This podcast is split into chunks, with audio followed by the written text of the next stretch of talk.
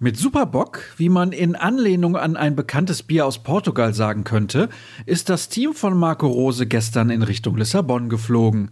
Heute kommt es dann also drauf an. Bei einer Pleite ist man so gut wie ausgeschieden, bei einem Sieg vorzeitig im Achtelfinale.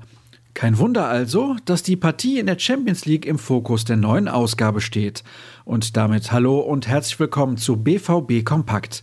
In den kommenden Minuten hört ihr die Stimme von Sascha Staat. Wohin wird also die Reise gehen? Das ist die Frage, die sich alle stellen. Die Schwarz-Gelben müssen auf wichtige Leistungsträger verzichten. Schon im Hinspiel tat man sich schwer. Der Druck auf die Mannschaft ist entsprechend groß. Für Gregor Kobel ist das aber gar kein Problem. Genau für solche Partien würde man schließlich bei einem Verein wie Borussia Dortmund spielen, sagte er auf der Pressekonferenz am Abend.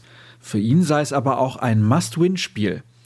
Taktisch zu agieren und auf ein Unentschieden zu spekulieren, sei trotz des dann gewonnenen direkten Vergleichs keine Option, betonte auch Marco Rose.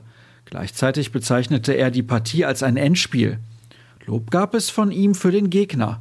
Sie sind insgesamt eine gute Mannschaft, die sehr kopfballstark ist und viele Tore über Standards macht. Der Plan ist relativ klar erkennbar, aber sie sind nicht einfach zu verteidigen. Es wird eine anspruchsvolle Aufgabe für uns. Nicht mithelfen kann Mats Hummels, der aufgrund seines Platzverweises gegen Ajax fehlen wird. Für ihn könnte dann Axel Sagadou in die Startformation rutschen. Der Franzose hat in dieser Saison aber nur wenige Partien absolviert, fast ausnahmslos bei den Amateuren in der dritten Liga. Ihm könnte also die nötige Ausdauer für einen Einsatz über 90 Minuten fehlen.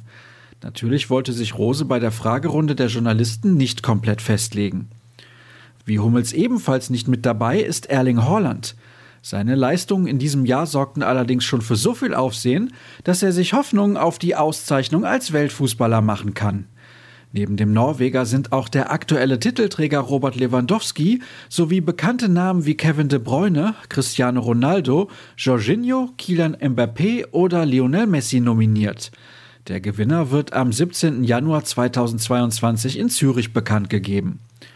Derweil hat das Land NRW die Corona-Schutzverordnung angepasst und die hat nun zur Konsequenz, dass in Zukunft auch die Spieler geimpft oder genesen sein müssen. Mit Bezug auf die BVB-Partien bedeutet das nach einer Übergangslösung, nicht geimpfte Akteure dürfen in Dortmund nicht mehr antreten. Die Regelung für die Zuschauer bleibt bestehen. Die kommenden Partien dürfen also nach wie vor rund 67.000 Fans im Stadion verfolgen. Wir kommen zu ein paar Infos, zum Beispiel zum übertragenen Sender. Der Kick, der um 21 Uhr losgeht, läuft bei der Zone. Jan Platte kommentiert zusammen mit Experte Sandro Wagner. Michael Born sitzt in der Konferenz am Mikrofon. Die Moderation übernimmt Alex Schlüter. Der Field Reporter ist Daniel Herzog. Unsere Live-Show ist dazu natürlich die passende Alternative. Wir beginnen um 20.15 Uhr unter anderem mit mehreren Schalten direkt nach Lissabon.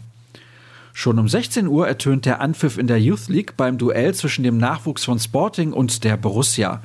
Wie das lief, das lest ihr auf ruhrnachrichten.de. Nutzt Twitter und Instagram und folgt uns dort unter rnbvb und gerne auch mir unter Start. Habt einen schönen und aus schwarz-gelber Sicht möglichst erfolgreichen Fußballabend. Tschüss zusammen.